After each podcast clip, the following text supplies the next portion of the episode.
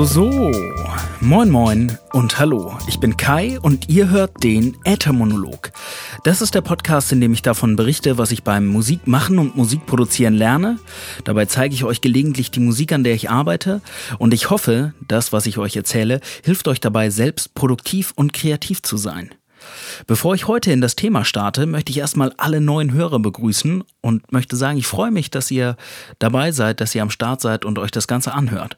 Natürlich freue ich mich genauso über die Wiederholungstäter, die zu erneutem Male einschalten. Und äh, ja, so viel vorweg, euer Feedback ist mir wichtig, also lasst mich wissen, wie euch die Folge gefällt. Äh, ihr könnt mir bei Facebook schreiben, Twitter oder über die Webseite. Ähm, Details dazu gibt's immer im Outro nochmal, falls ihr so lange dran bleibt, würde ich mich freuen. Ich starte dieses Mal wieder mit einem kleinen Rückblick mit dem, was seit dem letzten Podcast passiert ist. Und äh, als erstes möchte ich mich kurz für ein, zwei Kommentare bedanken, die ich bekommen habe. Und zwar äh, hat Andy mir geschrieben, And Why nennt er sich, Künstlername. Und äh, er produziert Beats. Er hat mir Feedback zum Äther-Monolog gegeben, hat gesagt, dass es ihm gut gefällt und äh, hat ein paar Links zu seinem Kram äh, gepostet. Wenn ihr mal reinhören wollt, dann schaut einfach in den Kommentaren zur letzten Ausgabe, also zu Äther-Monolog 24 rein. Da hat äh, Andy seine seinen YouTube-Link gepostet. Äh, er baut Beats und äh, wenn ich das richtig gesehen habe, dann verkauft er die Beats auch, beziehungsweise featured äh, Leute darauf. Also gönnt euch. Fetter Hörersupport erstmal. Äh, selbiges auch an Karl. Karl ist auch ein äh, oft gehörter Name in diesem Intro, denn Karl ist so nett und hinterlässt mir regelmäßig zu jeder Ausgabe einen Kommentar. Das freut mich natürlich, deswegen lasse ich mich auch nicht lumpen und äh, komme einfach immer wieder mit dem, was er mich wissen lässt, um die Ecke. Und er hat sich beim letzten Mal total über den äh, Link zu Rhythm Roulette äh, gefreut. Das ist so eine YouTube-Serie, wo äh, Producer blind Platten wählen und dann daraus Beats äh, bauen müssen. Das hat ihn scheinbar sehr gut unterhalten und ja, freue ich mich doch, wenn äh, meine Tipps in irgendeiner Form hilfreich sind. Ansonsten habe ich musikalisch in der letzten Woche ein Experiment gestartet und das Ganze steht unter dem Motto Trommelwirbel Make Music a Priority. Klingt spektakulär, ist aber ganz einfach. Ähm, mir ist in dem letzten Podcast aufgefallen, dass ich gar nicht viel Musik zeigen konnte, die ich selbst gemacht habe, weil ich wenig Musik gemacht habe. Das Ganze ist ein bisschen eingeschlafen. Ich habe mir zu wenig Zeit dafür genommen und äh, mein aktueller Plan sieht vor, mindestens einen Abend oder einen Tag, äh, wahrscheinlich wird es auf so einen Abend hinauslaufen, Musik zu machen einmal die Woche und äh, damit starte ich. Wenn das nicht ausreicht, dann versuche ich es mit zwei, aber ich hoffe, ich kriege erstmal regelmäßig einen Abend in der Woche hin. Und äh, diese Woche hatte ich auch einen Abend, an dem ich Musik gemacht habe, nämlich mit Captain Cook, dem DJ von Zwei Handbreit, zusammen. Schönen Gruß an der Stelle, falls du das hörst, Nico. Und äh, wir haben einen Gig vorbereitet. Wir haben nämlich seit langem endlich mal wieder einen Zwei Handbreit Auftritt ins Haus stehen. Und zwar am Freitag, den 19. August. In Gießen da wo wir ursprünglich mal herkamen, äh, auf dem Stadtfest. Also falls ihr in der Gegend wohnt, falls ihr in der Ecke seid und den Podcast hört, Freitag, 19. August, 20.20 Uhr 20 geht es los auf der Gutbürgerlich-Bühne. Schaut vorbei, ich würde mich freuen. Und ansonsten, wenn ihr irgendwo wohnt, wo Gießen sich jetzt nicht anbietet, um mal auf ein Konzert vorbeizuschauen, dann schaut doch einfach mal im Internet äh, nach Zwei Handbreit. Ein Wort, so wie man es spricht, ZWO am Anfang, entweder zweihandbreit.de oder gebt es bei Google ein, bei YouTube. Ihr findet uns eigentlich überall. Ja, wir haben den Auftritt vorbereitet, heißt wir haben, äh, wir wollen ein bisschen Abwechslung in das Intro reinbringen und haben deswegen ein bisschen an Beats und, und Samples geschraubt, haben geguckt, wie wir dieses Mal das Intro aufbauen. Äh, das Ganze ist recht lang. Wir haben uns nämlich entschieden, dass wir mit so einem kleinen radioartigen Skit starten und dann kommt erst eine Weile ein Beat, auf den unsere beiden DJs äh, scratchen und dann äh, geht das nahtlos in den ersten Song über. Wenn ich das jetzt vorspielen würde, dann wären die nächsten fünf Minuten mit Musik belegt, aber noch ohne Raps, weil es sind ja die Instrumentals, die wir vorbereitet haben. Deswegen habe ich mich dafür entschieden, heute die Musik nicht zu spielen, aber trotzdem davon zu erzählen. Ne? Weil es war auf jeden Fall, es war auf jeden Fall gut, mal drüber nachzudenken, wie wir unseren, wie wir das Intro für unseren Auftritt eigentlich aufbauen. Normalerweise haben wir einfach immer mit dem ersten Song angefangen und dieses Mal wird es so ein Versuch, das so ein bisschen stufenartig, so langsam reinzukommen mit der Musik. Ja, soweit der Plan. Mal gucken, wie das klappt. Ich werde euch berichten, wie das Publikum darauf reagiert hat, ob die äh, die Idee genauso gut fanden wie wir oder eher nicht. Das wird sich ja dann in zwei, drei Wochen zeigen. So viel vorweg und damit kommen wir zum Thema.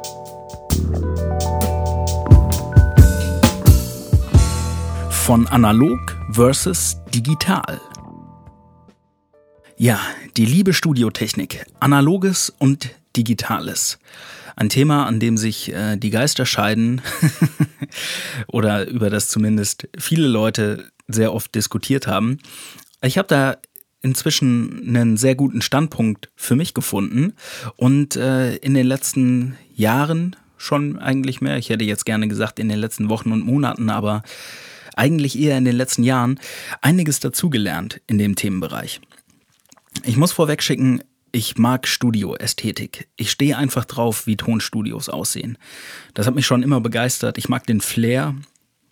Ich mag die riesen Mischpulte, wenn da so große SSL-Konsolen oder auch irgendwas günstiges, einfach riesen Mischpultkonsole, Schränke voller 19 Zoll Geräte, Kabel, ne, überall verschiedene Klaviaturen, irgendwelche Synthesizer. Ich mag das. Und äh, das hat auf mich schon immer so eine so eine Anziehungskraft ausgeübt.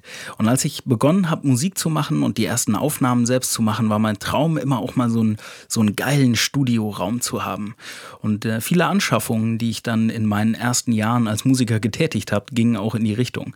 Hauptsache ein großes Mischpult, ne, wenn ich irgendwie versucht habe, wenn ich einen Vorverstärker brauchte, dann habe ich auf jeden Fall versucht, einen 19 Zoll Vorverstärker irgendwo äh, gebraucht zu kaufen und mir einen Rack hinzustellen, wo ich das reinpacken kann. Irgendwie ein paar 19 Zoll Effektgeräte und so. Na, das Auge ist ja mit, ne? Und ich wollte immer so diesen, diesen visuellen Flair wollte ich auch haben. Natürlich ist es bei mir oft dann auf die billigsten der billigen Geräte rausgelaufen, ne? so die Klassiker, was man halt kauft. Dann irgendwas von Behringer oder so, weil es halt günstiger ist, als sich so einen SPL-Vorverstärker zu kaufen. Naja, aber gut, es braucht viel Geld, es braucht viel Platz und vor allen Dingen braucht es auch Sachverstand, analoge Technologie zu benutzen. Ähm, Seit kurzem bin ich etwas entspannter mit der Thematik. Also es muss nicht mehr irgendwie nur was fürs Auge sein, sondern es muss in erster Linie pragmatisch sein. Ich frage mich, was brauche ich wirklich? Ähm, was kann viel, aber braucht nur wenig Platz? Was ist zum Beispiel auch mobil? Was kann ich mal mitnehmen? Oder wie kann ich aus dem, was ich schon habe, das Beste rausholen? Gut, wenn jetzt professionelle Leute unter euch sind, die beruflich Musik oder Ton machen, ich weiß nicht, ob ihr euch die Frage auch stellt vielleicht weniger. Wir, die Hobbymusiker, stellen sich diese Fragen, denn äh, ein übersichtlicheres Studio kann äußerst hilfreich sein, denn ich habe wenig Platz. Ich kann mir leider im Moment kein Rack auf den Tisch stellen, sonst habe ich da keinen Platz mehr für meinen Rechner und meine Mikrofone. Und äh, ja, welche Dinge benutze ich wirklich oder welche verstauben eigentlich am Ende des Tages nur im Schrank? Bei diesen Überlegungen und ja, bei der Herangehensweise im Dinge ausprobieren und Dinge kaufen, bin ich in letzter Zeit immer öfter an digitalen Lösungen hängen geblieben.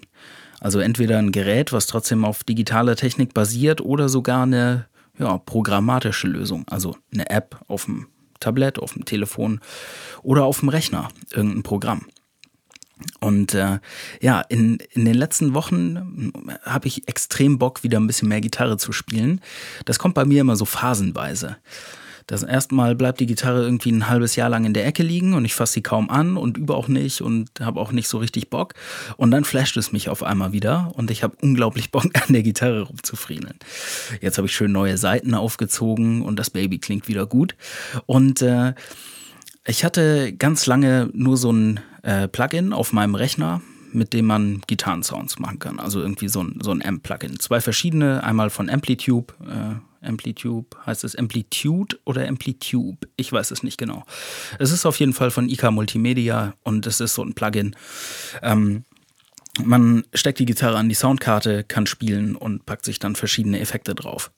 Das habe ich eine Zeit lang so gemacht. Was mich allerdings gestört hat, ist, dass äh, meine Soundkarte so eine ganz kleine Latenz hat. Also immer, wenn ich die Gitarrenseiten anschlage und habe das Plugin drauf, bis der Sound aus meinem Kopfhörer kommt, vergeht so eine ja, Viertelsekunde vielleicht, halbe Sekunde, Weiß ich nicht genau. Ich habe es nicht gemessen. Ich weiß nur, dass es mich stört. Ich habe beim Spielen gemerkt, so, ah, nee, das klingt irgendwie doof. Und dann habe ich die Gitarren meistens trocken eingespielt, also ganz ohne Effekt. Und im Nachhinein einen Effekt draufgelegt. Das hat allerdings auch verschiedene Nachteile. Ich finde nämlich, wenn man Gitarre spielt, muss man den Effekt hören, während man die Gitarre spielt, weil man spielt dann anders bestätigt mich oder äh, widersprecht mir, wenn ihr das genauso oder anders seht. Aber bei mir ist es definitiv so. Wenn ich den Sound, den ich spiele, schon auf dem Kopfhörer habe, dann, dann bewege ich die Finger anders, dann, dann groove ich da anders mit, als wenn ich die Gitarre trocken einspiele und dann erst den Effekt drauflege. Ich habe mich dann nach einer Weile nochmal umgeschaut, was für Alternativen es denn gibt von diesem Plugin wegzukommen und äh, bin dann über einen Pocket Pod von Line 6 gestolpert. Den konnte ich günstig in den Kleinanzeigen ergattern und wenn ich günstig sage, dann rede ich hier von, ich glaube, 40 Euro plus Versand oder sowas. Und ähm, ihr müsst euch das so vorstellen wie so eine rote Kidneybohnenförmiges Gerät mit ein paar äh, silbernen Reglern drauf und man hat da so einen Haufen, ich sag jetzt einfach mal über den Daumen gepeilt, 100 verschiedene Sounds drauf. Man kann die Gitarre reinstöpseln und kann am anderen Ende irgendwie einen Kopfhörer oder auch einen Verstärker anschließen und kann das Ding dann benutzen, um äh, sich einen Effekt auf die Gitarre zu packen. Funktioniert erst schon mal sehr gut, war ich sehr zufrieden mit und ich habe das für ein paar Tage ausprobiert. Ein paar Kleinigkeiten haben mir daran aber nicht so gut gefallen. Dadurch, dass die Knöpfe so klein sind, ist es sehr schwer, ähm, beim Spielen den Sound zu wechseln. Oder man muss auch immer dann irgendwie von oben auf dieses Display drauf gucken oder das Gerät in die Hand nehmen. Und das geht schon, aber es war mir ein bisschen unkomfortabel. Also habe ich mich weiter auf die Suche gemacht. Welche Alternativen gibt es? Wie kann ich irgendwie für günstig einen flexiblen Gitarrensound kriegen? Ich habe auch ganz kurz drüber nachgedacht, ob ich mir so ein schönes Boss 19 Zoll Effektgerät kaufe. Hab dann aber davon abgelassen, weil, wie gesagt, wo soll ich das hinpacken? Und so wirklich flexibel oder mobil ist es auch nicht. Außerdem muss ich da genauso an den Knöpfen dran rumfriemeln können. Also bin ich bei einer anderen Sache gelandet, nämlich dem iRig von. Ja, von wem ist das eigentlich? Ah, es ist auch von besagter Firma IK Multimedia. Und äh, an der Stelle, Fabian, äh, ein Kollege von mir, ähm, hat mich auf die Idee gebracht, das nochmal in Erwägung zu ziehen. Ich habe ihm nämlich von meinem Pod erzählt und er sagte, dass er äh, seit einer Weile mit dem iRig liebäugelt und überlegt, ob er sich das anschafft. Und ja, vielen Dank, Fabian, für den Tipp. Ich habe mir daraufhin das iRig mal angeschaut und habe gedacht, ich probiere das mal aus. Was ist es? Ähm, es ist im Prinzip einfach nur ein kleiner schwarzer Stecker mit einem ähm, einem 3,5 Klinkenstecker dran, also so Kopfhöreranschlussgröße. Den kann man in ein äh, Telefon oder in ein Tablett reinstecken und ähm, kann eine Gitarre anschließen und auch einen Verstärker. Die Verkabelung läuft bei mir so, dass ich äh, auf der einen Seite habe ich einen Kopfhörer rangesteckt und die Gitarre, auf der anderen Seite habe ich das in meinen Soundkartenanschluss weiterlaufen lassen und äh, dann habe ich die App benutzt die von, dem, von demselben Anbieter. Die hat nur ein oder zwei Sounds in der Free-Version und habe damit ein bisschen rumgespielt. Und es war sofort besser, als ähm, über das Gitarren-Plugin auf dem Rechner zu spielen. Also es gab keine Latenz. Es war einfach instant, war der Sound da, es gab keine Verzögerung und es hat wirklich Spaß gemacht, so zu jammen. Danach habe ich mich allerdings ein bisschen geärgert, weil äh, diese Firma unglaublich viel Geld dafür haben will, wenn man alle Verstärker und alle Sounds freischalten will. Und ich glaube, das sind so irgendwas 50 Euro oder so, was ich für eine App viel zu viel finde. Äh, vor allen Dingen, wenn ich die App schon mal irgendwie auf dem Rechner auch habe und dann das nicht irgendwie cross-funktional ist, also ich, ich das nicht für beides benutzen kann. Und dann habe ich mich auf die Suche gemacht und ähm, bin über die GarageBand-App gestolpert, die standardmäßig irgendwie bei iPhones und iPads gratis mit dabei ist.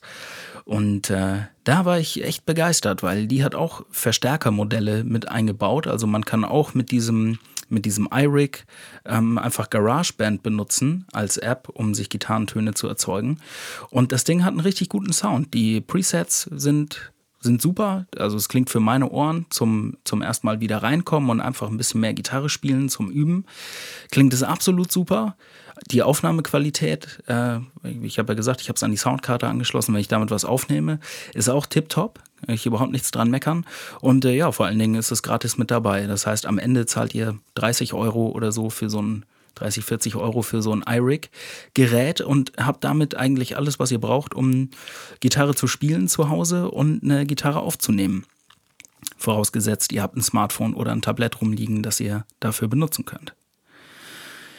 Ein weiterer Vorteil im Gegensatz zu dem Pod ist, dass man es eben super erreichen kann. Ne? Man stellt sich das Telefon auf so einem kleinen Ständer oder man lehnt es irgendwo an und stellt, stellt es vor sich auf den Tisch und kann da sehr komfortabel mit den Fingern rankommen und das Ganze anfassen und bedienen.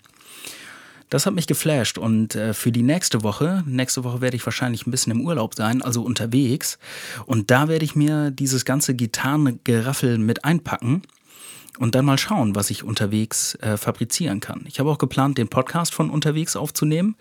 Mal gucken, wie, wie gut das klappt und vielleicht hört ihr ja dann nächste Woche ein paar Klangbeispiele von der Geschichte. Ansonsten, dafür gibt es ja auch das Internet. Ne? Schaut einfach mal nach. PocketPod und iRig waren die Dinger.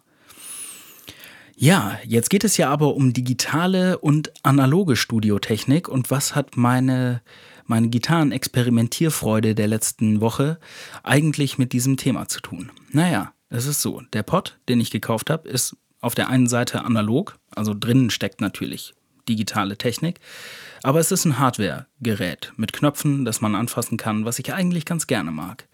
Aber es lässt sich auch nicht so leicht bedienen.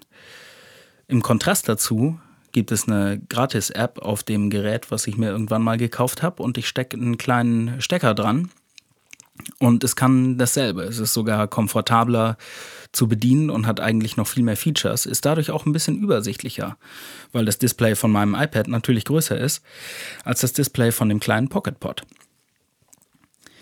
Ich habe mich am Ende also für eine digitale Lösung entschieden und ähm, ja, das Preis-Leistungs-Verhältnis ist unschlagbar eigentlich. Ähm, die Platzersparnis genauso. Und äh, das gibt es ja heute in, in vieler Form. Also ich habe schon mal von der MPC-App erzählt. Die kann nicht ganz so viel wie eine richtige MPC.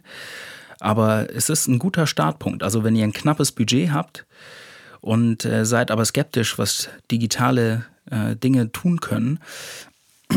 Ich habe meine Skepsis verloren digitaler Technik gegenüber, was den Sound angeht und finde, es klingt echt gut.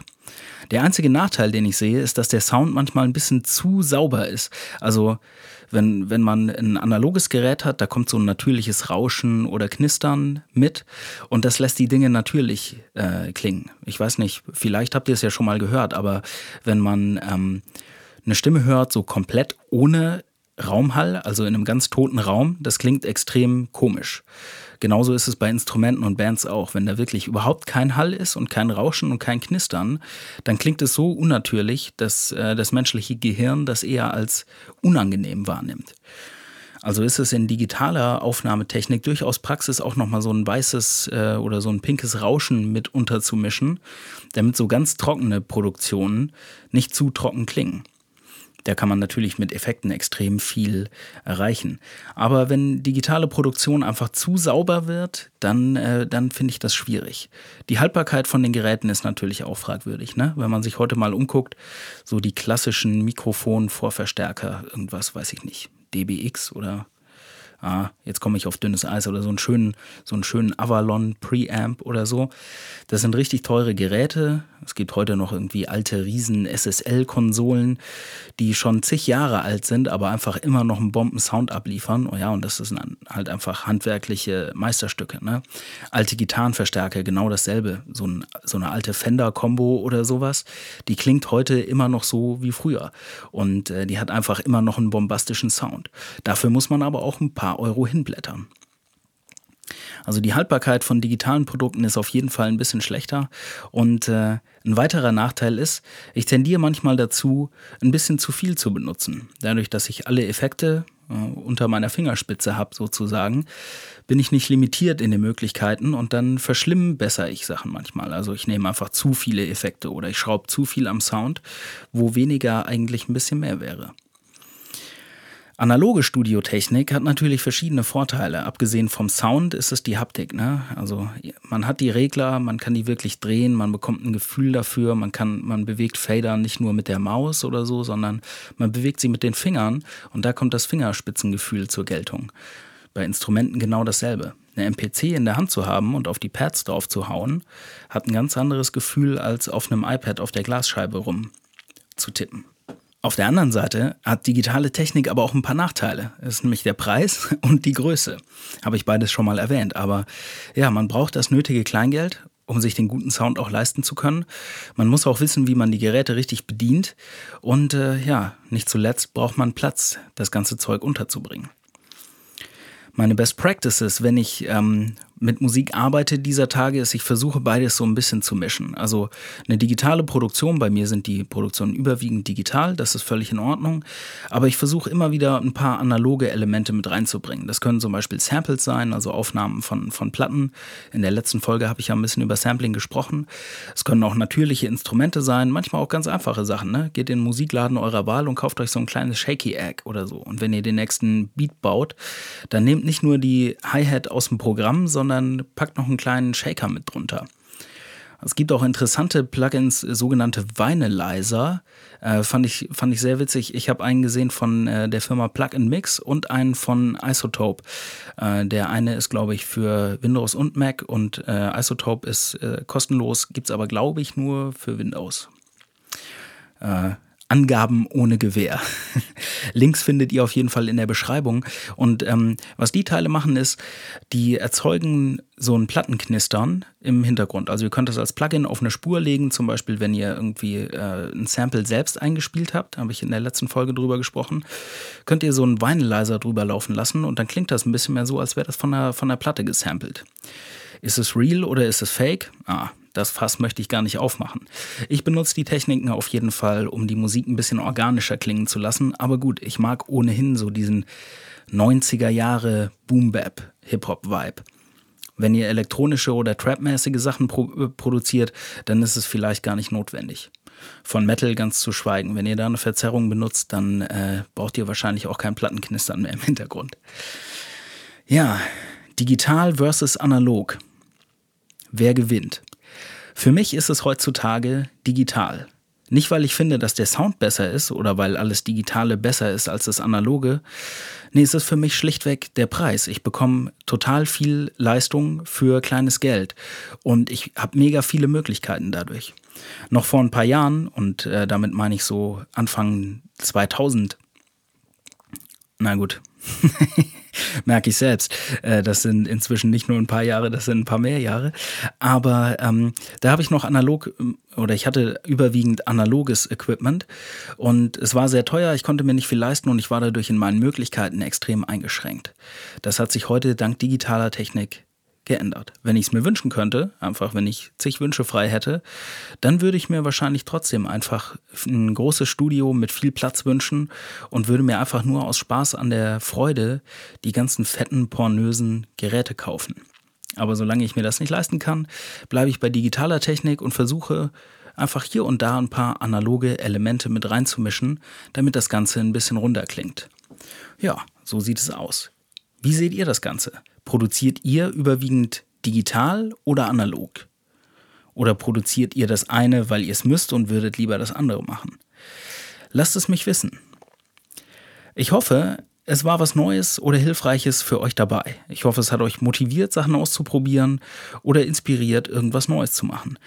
Für euer Feedback, eure Fragen und eure Themenwünsche könnt ihr mir einfach eine Nachricht schreiben. Entweder ihr schickt mir einen Kommentar oder eine Nachricht über meine Webseite äthermonolog.de oder ihr schreibt mir bei Facebook, facebook.com slash äthermonolog, ganz einfach zu finden. Ihr könnt mir auch eine E-Mail schicken, moin at äthermonolog ist die Adresse. Und ja, wenn ihr Bock habt, lasst mir eine Bewertung da und äh, man sieht sich. Vielen Dank fürs Zuhören, habt einen schönen Tag, einen guten Start in die Woche und am wichtigsten, seid kreativ. Peace.